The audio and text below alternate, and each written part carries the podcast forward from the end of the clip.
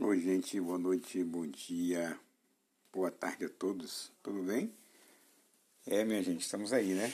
E eu nem sei nem por onde é que anda essas experiências que eu fiz é, na contação aí de algumas, alguns itãs, né? Algumas histórias é, dentro da cosmovisão de mundo em Urubá, é, tendo como referência, obviamente, as religiões de matriz africana aqui no Brasil, né, do candomblé, assim, onde as pessoas, na verdade, vêm, a gente vai entendendo, vai, vai entendendo a dinâmica né, do processo religioso e também a importância dentro da nossa ancestralidade é, das histórias né, que são contadas ah, por nossos mais velhos e que ao longo do tempo vem constituindo né, um, uma, uma verdadeira biblioteca né, é, viva né, dos nossos é, ancestrais,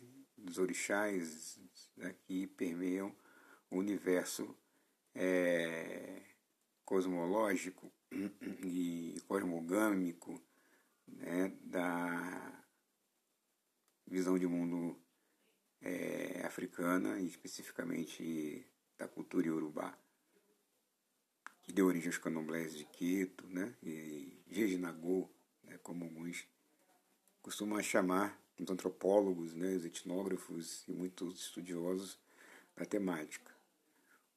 Bom, é, nas minhas, nas minhas duas últimas postagens eu fiz lá uma, uma proposta de, de, de história de Mitan, né, que vai lá contar é, a formação né, do mundo, né, pela visão é, da cultura urubá.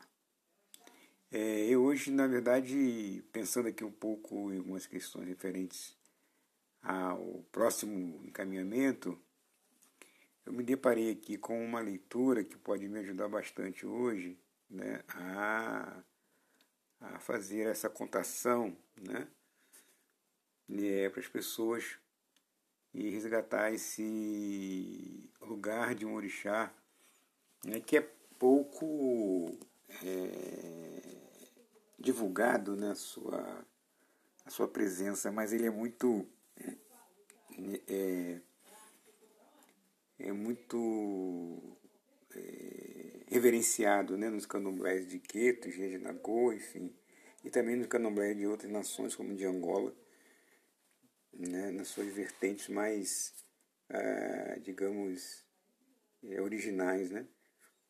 Então eu tenho que hoje, para gente assim, pensar um pouco e fazer uma leitura de alguns itãs, é, é, o, o orixá, né, que é o orixá é árvore, né, e que é uma árvore orixá. Então, eu estou falando nada mais nada menos do que Iroko, né?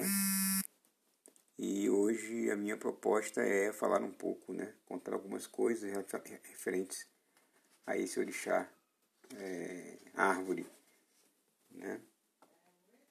Então é, é, é interessante né, que a gente tenha como, como referência essa relação de uma possível fito, fitolatria, né, ou uma reverência às forças da natureza, né, demarcadas e delineadas pelo, pelas árvores, né? E, e que é importante a gente estar tá aqui hoje tratando desse aspecto né, da, da religião e da visão de mundo né, que permeia as nossas leituras na nossa afrodescendência, né? E da nossa afro relação afrodiaspórica, né?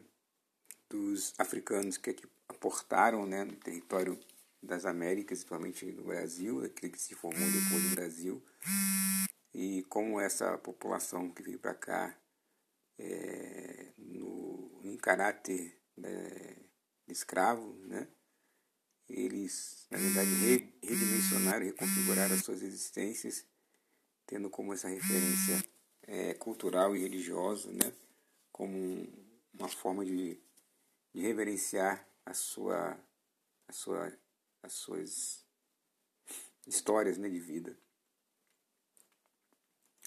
é, e dos seus antepassados, né?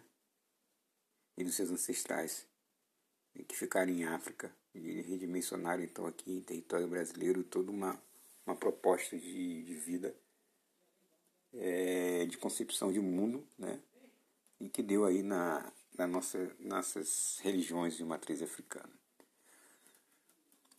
É, é, é, é pertinente né, e é quase sempre é, é, discutido nos estudos, nas leituras mais acadêmicas, intelectuais, né, e da própria, do próprio corpo religioso né, pertencente a algumas casas de axé, tanto na Bahia como no Rio de Janeiro e outras regiões do Brasil, em São Paulo, né, que é, retratam através das pesquisas realizadas é, numa escrita né, as relações dos orixás, né, das suas trajetórias, das casas né, mais tradicionais, ditas mais antigas, né, como elas se configuraram, como elas se estabeleceram, como elas criaram dinâmicas de subsistência de existência, de resistência, né, e que hoje ainda você pode perceber é, em várias localidades, como no Recôncavo Baiano, como em Salvador, né, Sertão da Bahia, em Ilhéus, né, em, nas regiões ali do, do, do, do, sul da Bahia, né, e em outros lugares também, né, de toda a Bahia como uma referência, a, a, a pertinência e a continuidade né, de muitas casas de axé é, que, que consagram né, no seu solo um número expressivo de forças ancestrais míticas, né? E dentre elas nós encontramos a figura é, é, divinizada em forma de árvore, né? Que é o orixá Iruko, né? É, dizem que ele é o orixá da árvore e a árvore orixá, né? a árvore sagrada de vários povos africanos. Né? E Iroko, na sua particularidade, é pertencente à nação é, que nós chamamos dos povos iorubás. Né? É, então, é, essa fala ela vai muito nesse sentido né, de tentar, de uma certa forma, passar para vocês alguma coisa referente a esse orixá, né, e o poder e a potência né, que efetivamente ele carrega e o seu significado para nós né, que somos religiosos de matriz africana. Né? Toda a relação que esse orixá tem com a natureza, toda a relação que esse orixá tem na ligação do mundo, né, aqui o Aê, né, o mundo material, o mundo visível com o mundo invisível, Orum, que eu já defini para vocês um pouco aqui no, no, no, no, no podcast anterior, né? Esse elo de ligação entre o céu e a terra né, efetivamente se dá é, dentro da dinâmica e na perspectiva também né, desse orixá Iruko. Né? Então é interessante que nós possamos fazer é, essa leitura, né? É, identificando então qual é a dinâmica né, que vai é, ser estabelecida com esse, com esse orixá. Né? Então vamos lá um pouco dessa história, né, que a, a Iroque é, é a grande árvore, né, encantada, pai e mãe de tudo que existe no mundo, né, do sagrado, temida, amada, respeitada por aqueles que conhecem de perto. É a morada de orixá, dos voduns, orixás na perspectiva dos urubais, né, dos voduns na perspectiva de Jeje e dos inquinces na relação dos Ubantes. Então, todas essas três nações que marcam né, o, o, a nossa formação e a continuidade da religião do candomblé, a gente chama das nações, as três grandes nações, né, vamos dizer assim, que nós podemos chamar de três grandes nações, as nações que efetivamente se configuram aí nesse espectro né, das casas é, de candomblé no Brasil, principalmente na Bahia, no Rio de Janeiro, em São Paulo, né, é, os, os, os orixás, os voduns e os inquices, quer dizer, os urubais, respectivamente, né? os fons ou jeje e os, e os bantos, na verdade, têm esse culto né? a, essa, a, esse, a esse, esse formato né? É, que de, definido pelo, pelo culto é, da árvore, né? pelo culto do tempo, né? como forma expressiva né? de, de reverência. Né? E Caetano Veloso cantou em verso e prosa, né? essa música belíssima, né? Tempo, tempo, tempo, tempo, né? E aquele é o Senhor mais lindo, né? Então essa coisa né, define né, essa e tem toda aquela aquela cerimônia né, que ele faz com o filho dele, né? E apresenta Iroco e pede a tempo, tempo, Iroco, tempo, né? Na perspectiva é, Banto, né? Da leitura da nação Banto, Iroco na perspectiva da nação de Urubá e Roku, né? Dentro da perspectiva do culto aos Voduns, né, que é da nação Jeje. Né? Tem toda essa dinâmica, então, que as pessoas já conhecem, né? mas eu estou repassando aqui um pouco para vocês com alguns adendos, né? com algumas outras é, informações. Né? Na verdade, Iroco também é moradia de todos os tipos de espíritos, feiticeiros e bruxas. Né? É, Iroco é um orixá tão importante né, dentro da, da liturgia e dentro do, do panteão dos, dos ancestrais divinos, né? Quer dizer, e essa, e essa árvore toma uma forma tão grandiosa, né? Que o, o manejo, né? Com essa, com essa árvore, ela se dá, né? É, cercada de muitos cuidados e mistérios, né? E de muitas licenças, né? E, agoas e muita, né? Muito movimento, né? Para que efetivamente é, não haja nenhum tipo de punição por parte dessa orixá árvore, né? essa árvore orixá. Né? Inclusive o manuseio né, do corte do, do, dos galhos, né, do iroco, é, tem que se fazer oferendas, tem que se pedir licença, né? mas mesmo assim né, tem que se ter um, todo cuidado é pouco né, na, no manuseio dessa, dessa árvore. Então, as casas que têm é, esse orixá, é plantado, literalmente plantado, né, deve ter todo cuidado né, no manuseio, nas relações né, de, de ajustes, né, de poda. Então tudo isso tem um, um, uma, uma, um quê de muito sagrado e cercado de muito mistério. Né? Então, é... dizem que todas as forças da natureza, inclusive, né, pelo seu poder, o respeitam, né, tanto a chuva como as tempestades, como os raios, os trovões, os furacões, né? Tudo efetivamente, todas essas forças da natureza, né? Respeitam, né? Iroko, né? É, Inhaçã, é, é, na sua grande fúria, né? Ela, na maioria das vezes, na grande número de vezes, ela poupa, né? A morada dos orixás, que é o pé de Iroko, né? Essa árvore é tão absolutamente sagrada, é chamada pelo povo urubá de Iji Olorum, a árvore é, do Senhor dos Céus. Para muitos, o mesmo Deus de Israel e dos cristãos, e só pode ser a expressão do divino. É Orixairuco para os urubais, o Vodum louco né, para o Fon do Benin e Orixá Oloroque para os Efãs e os Ixás, o Inquince Tempo para grande parte do povo banto. Para o povo Jejimarri da Damé, é, a atual República de Benin, as aves sagradas, é, morada de Azanadô. Azanaldô, né? Vodú masculino da família de Bessem, os chumaredos e urubais.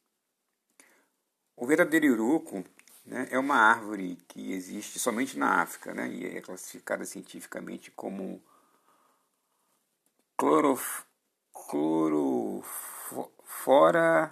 excelsa. É, no Novo Mundo, o iruco escolheu outras moradas sagradas. No Brasil, reside geralmente num tipo de gameleira afixo religiosa que pode viver mais de dois séculos. Essa árvore é abundante na Bahia abriga o orixá e nele se transforma, sendo absolutamente necessária para o culto das divindades afro-brasileiras. Mas não é somente a gamelheira que abriga Iroco nos candomblés brasileiros.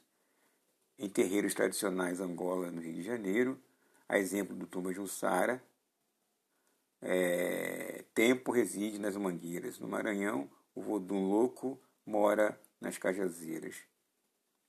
Então, quer dizer, é, bom, se existe o, o original em África, né? Mas no Brasil, quando ele vem transportado, né, ele não vem transportado na árvore, ele vem transportado na sua, no seu propósito, enquanto o orixá, né, que tem a ver com a questão da natureza e, a, e o culto da árvore.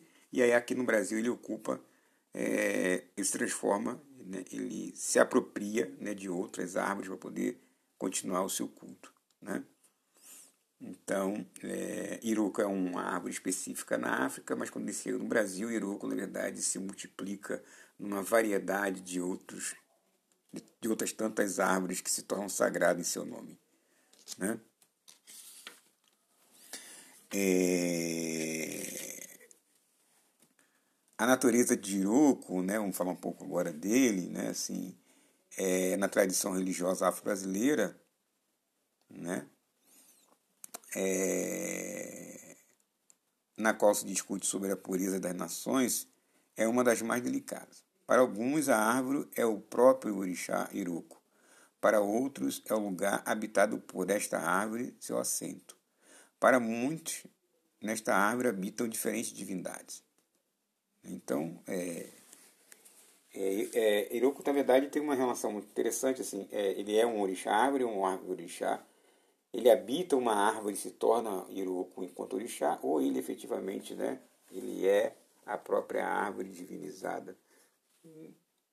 Questões, na verdade, que não fundamentam muito o propósito, é, independente disso, de quem veio primeiro, o ovo ou a galinha, não importa. O que importa, na verdade, é que, para a minha leitura e meu entendimento, é que a importância do orixá, né, que se materializa e que se torna a gente em um processo de culto, né, e que efetivamente nos é, é colocado como um grande, uma grande é, referência de, com relação, inclusive aos outros orixás, como Ogum, Xangô, né, que a árvore efetivamente tem uma relação por sua fortaleza, né, o seu papel é,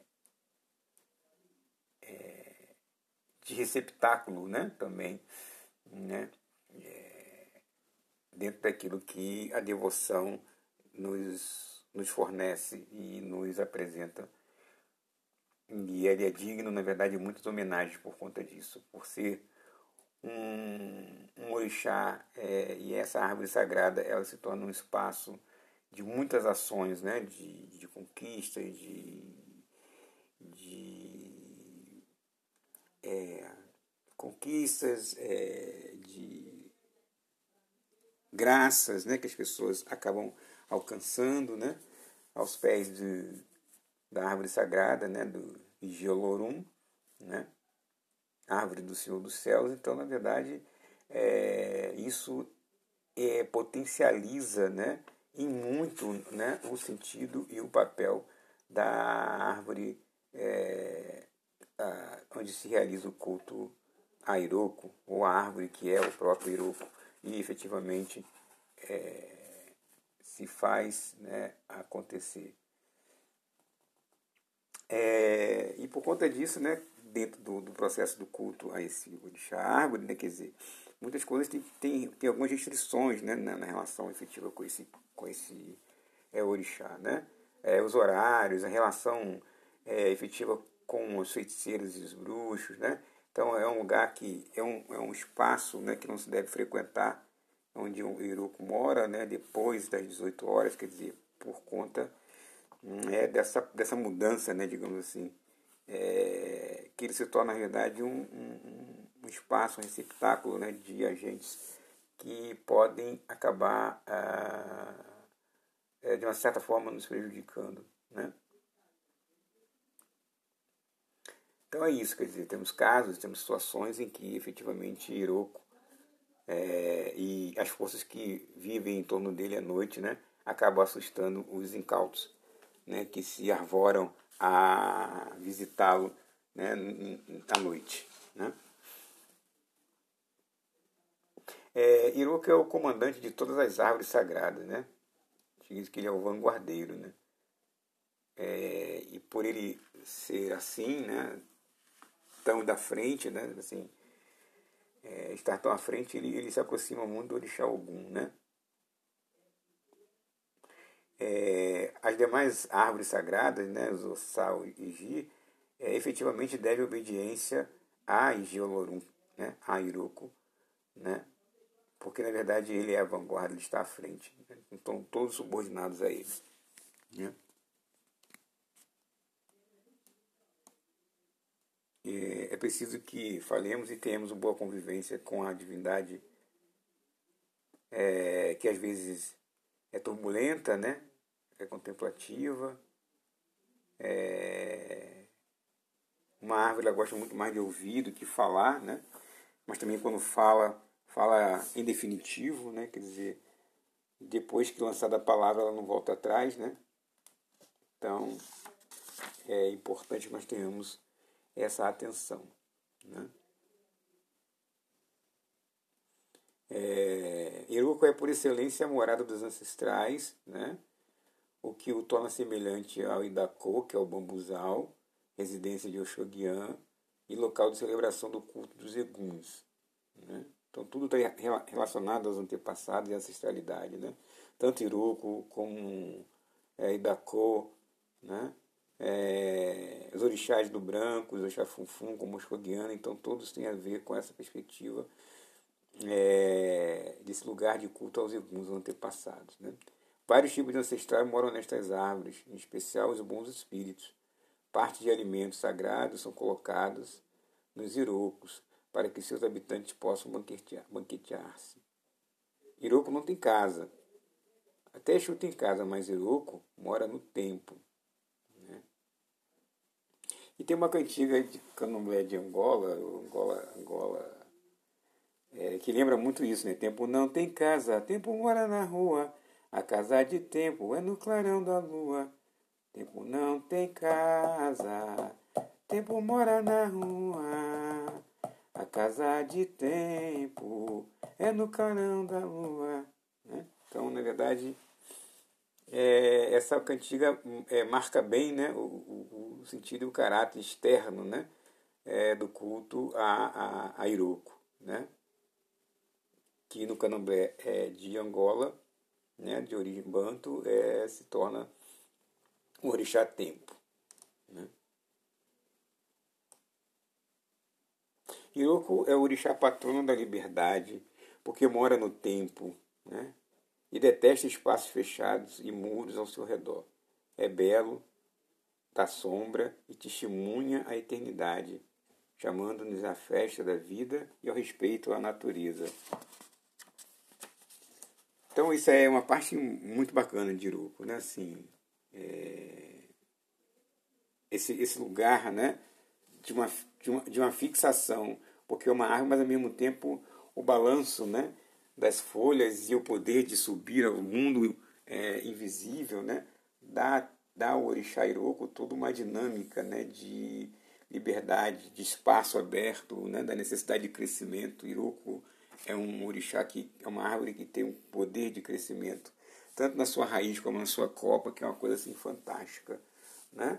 Então esse poder de abrangência, esses braços, né, que se tornam verdadeiros né, espaços de, de, de expansão, né? Quer dizer, esfera, é, linhas de expansão, né? Quer dizer, do, do, do, do para vários lugares. Então ele realmente é um orixá muito dinâmico, né? De muita presença é de muita importância né, para que nós possamos ter, na verdade, a mobilidade necessária.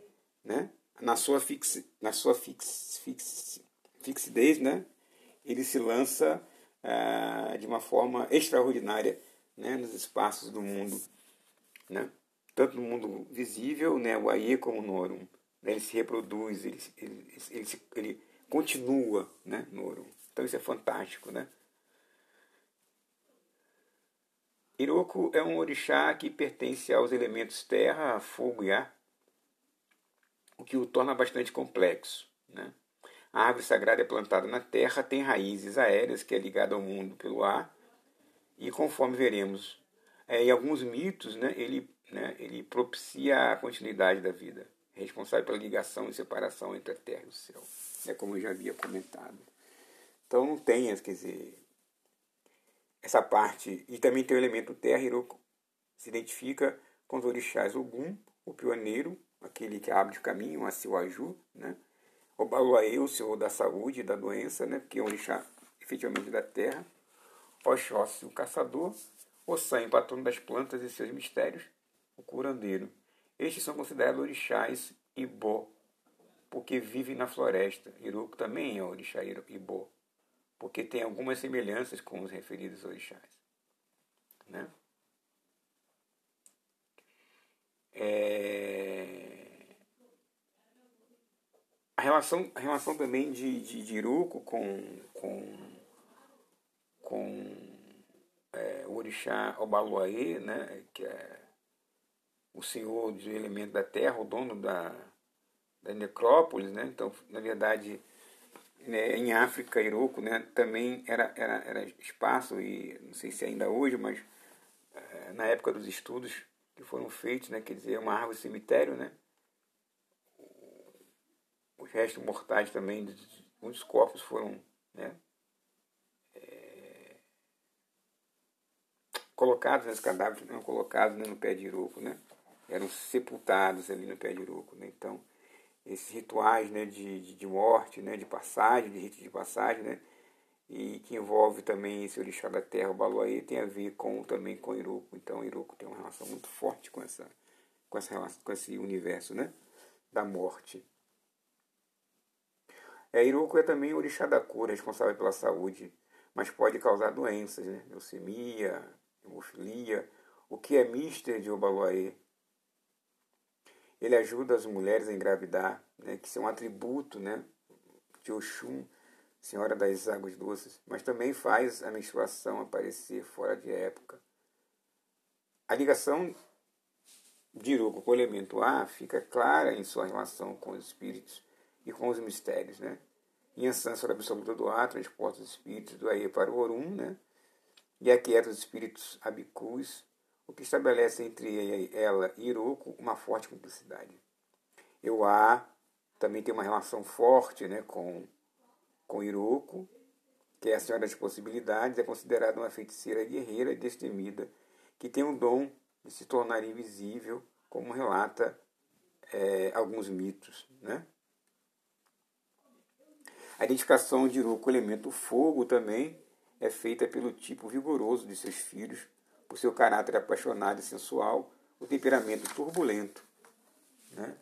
e a agressividade, a capacidade de liderança e o gênio imperioso e é, prepotente. Né? Então, é isso define a, o poder né, que Hiroko tem. É, isso, na verdade, esse, esse aspecto aí é, do fogo aproxima efetivamente de Xangô, né? e também de Ansan, né? o aspecto feminino do fogo. Né? Inclusive, há orixá da família de Xangô que moram no Iroco, da mesma forma que alguns voduns da família de Bessem também né, moram nesse, é, nesse espaço do sagrado é, chamado Iroco.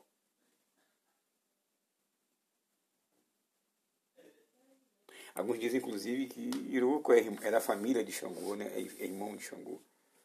Né? Muitas casas informam isso.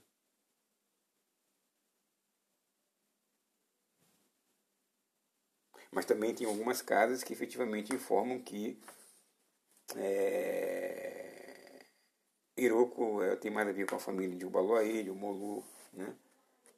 Então, cada casa é um caso, mas percebe que o Iroko tem essa possibilidade de pertencer tanto à terra, quanto ao fogo, quanto ao ar. Então, na verdade, pode ser cultuado de fato em várias outras possibilidades. Né?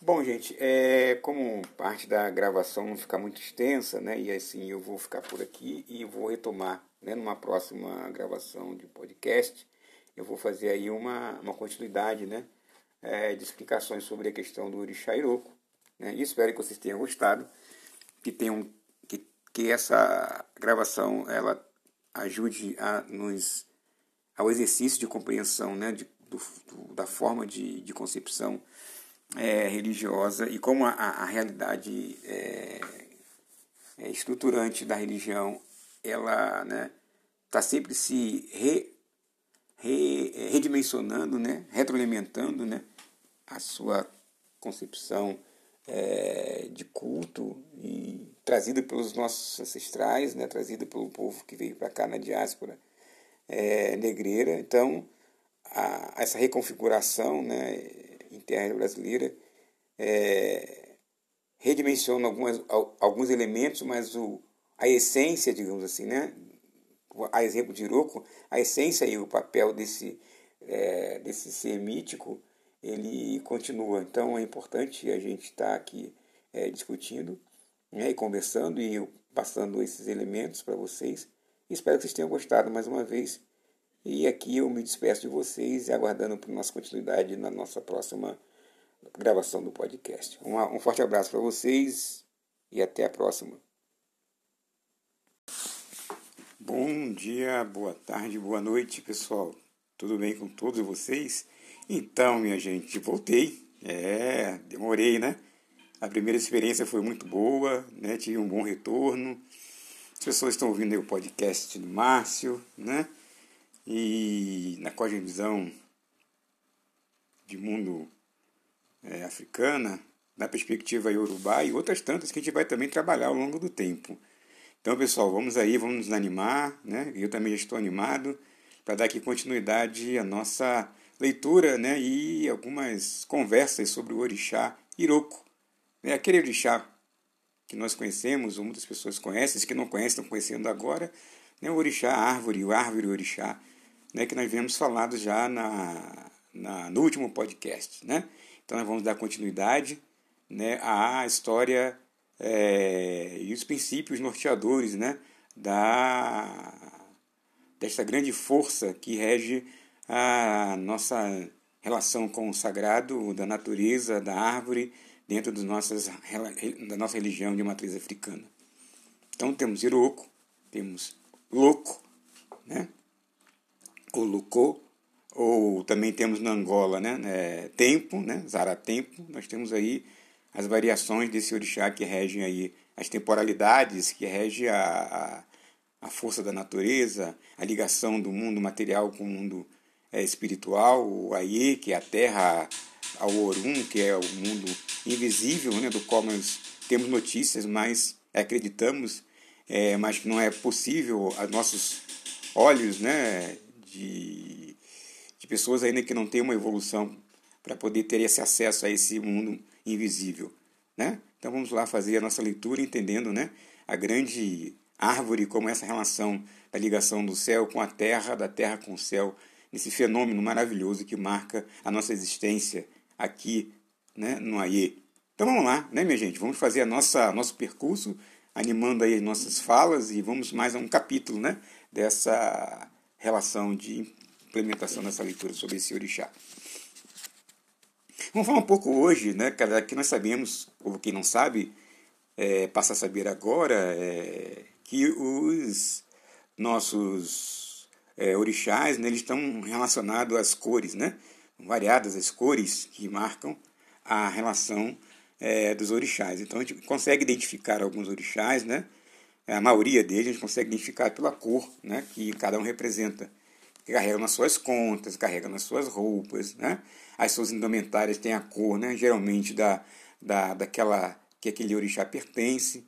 Então nós temos aí essa variação que é muito importante dentro da religião é, de matriz africana, dentro do candomblé e também da umbanda, né? E outros tantos é, e outras religiões de variações de matriz africana. Tem, temos variações de cores dependendo da nação, dependendo da casa, dependendo né, das particularidades que efetivamente é, algumas casas é, e alguns terreiros né, acabam, algumas comunidades acabam tendo. Mas nós temos assim uma coisa muito bem é, conhecida de todos, que o amarelo ouro né, é inegavelmente uma cor de Oxum. Seja em qualquer nação, seja em qualquer casa, seja em qualquer relação dentro da, da do universo ritualístico do candomblé. Né? Então, amarelo, ouro, né, pertence a esse orixá Oxum, que tem a ver com a riqueza, tem a ver com as relações, né, efetivamente, né, é, da beleza, né, e da coisa que efetivamente tem, chama aquela atenção, o brilho. Né, então, Oxum, na verdade, tem essa representação através da sua cor preferida, que é o amarelo ouro. Ah, Márcia, existem variações? Existem muitas variações né, de amarelo, de tons, né, e também de outras cores que compõem o universo de Oxum, dependendo, digamos assim, da qualidade, né, do caminho que ela vem efetivamente. Né? Mas isso aí é um outro assunto para uma outra realidade. Assim como em Assam, por excelência, né, é o vermelho, né? E ela, junto com Xangô, na verdade, divide essa cor. Né? São dois orixás que têm uma relação direta com o vermelho, principalmente em Assam, e a variação de, de Xangô é com o vermelho e com o branco, que faz uma, uma definição né, da, desse, desse lugar é, da ancestralidade, desse lugar que o branco leva, né? Né junto à religião de matriz africana. E o vermelho, por excelência, é a cor que efetivamente dá o sentido né, do fogo, né, do calor, da paixão, da guerra, da fúria. Então, tudo isso, né, esses, esses orixás, principalmente Yansan, Oiá, né, carrega em si esse, esse elemento fundamental. Né, e o vermelho representa justamente essa, essa relação né, é, dentro do plano do, do sagrado. É, e, e Xangô, né, também, né, é, também tem a ver com esse universo, né, é, do branco, né, também que é uma cor que acompanha as contas de Xangô, né, é, intercaladas, alternadas, vermelho, branco, vermelho, branco, salvo algumas outras é, relações de orixás e qualidades, né, e, e mesmo até de, de orixás que estão na família né, do trovão e do raio, né, é, como é o caso de Xangô, Airá, ou de Airá, que é um orixá também que pertence à família é, é, é, é do trovão e do raio, é da família de Xangô, né, mas as suas contas também né, são brancas, mas são rajadas de vermelho ou marrom. Né, são aquelas famosas contas rajadinhas, né, branco, rajadinho de vermelho ou marrom, que é a cor né, de Airá, da conta de Airá. Né? E Airá também, em muitas situações, também ele veste o branco também, né, que é uma relação direta com a ancestralidade, com os orixás do branco. Então nós vamos falar mais um pouquinho, porque é, Iroko também tem uma relação efetiva com o branco e com os orixás do branco né, e com a ancestralidade, certo? E assim vamos, né? Tem outros orixás, Ogum, né? É o guerreiro é, que também é, caminha junto com Oxóssi, é, é o Senhor do Verde na nação de Queto, em algumas casas, mas também tem uma especificidade de um azul, né? o azul escuro também, né? que também é, é, é característica de um determinado é, tipo de Ogum, né? E por aí vai, né? Nós vamos ter outros tantos orixás que vão efetivamente levando as suas cores, né? É, o Xumaré, por exemplo, é o amarelo é, rajado de preto ou marrom, né? E por aí vai, né? Dependendo da nação, dependendo da casa, dependendo das relações, mas geralmente nós temos né, em comum né, as cores de, é, que são definidas para os orixás, de, de, é, na maioria das casas, segue né, a mesma é, relação. Bom, é, e o branco, né? O branco tem a ver, né? Vocês já repararam, ou se vocês não repararam, quem não tem uma vivência muito grande dentro do candomblé, né? Mas desde o nascimento, o ato do nascimento, né? Nas relações sagradas, dentro das religiões de matriz africana e o candomblé, na sua especificidade, desde que você nasce, de você é neófito, até a hora da sua partida para o Orum, da nossa partida para o Orum, nós efetivamente utilizamos o branco. O branco, na verdade, é uma, é uma, é uma cor que está presente nos vários momentos da, trans, da, da trajetória religiosa dentro das, dos candomblés, dentro da religião de matriz africana. Né? É, então, eles, então, na verdade, o branco tem muito a ver né, com, essa, com esse universo dentro do candomblé. A cor branca. Então, a cor branca é porque ela é o equilíbrio, ela é a saliva, né? ela é o sangue do ibi, né, que é o caracol, né? É, do efum, que é o giz branco, né, que as pessoas utilizam. Né? O branco, na verdade, é a, possibilidade de todas as cores que se transformam, né, na verdade, essa unidade se dá efetivamente, né? esse reflexo se dá em, é, no branco. Certo? Então, o branco está presente em todas as matrizes de religiões africanas.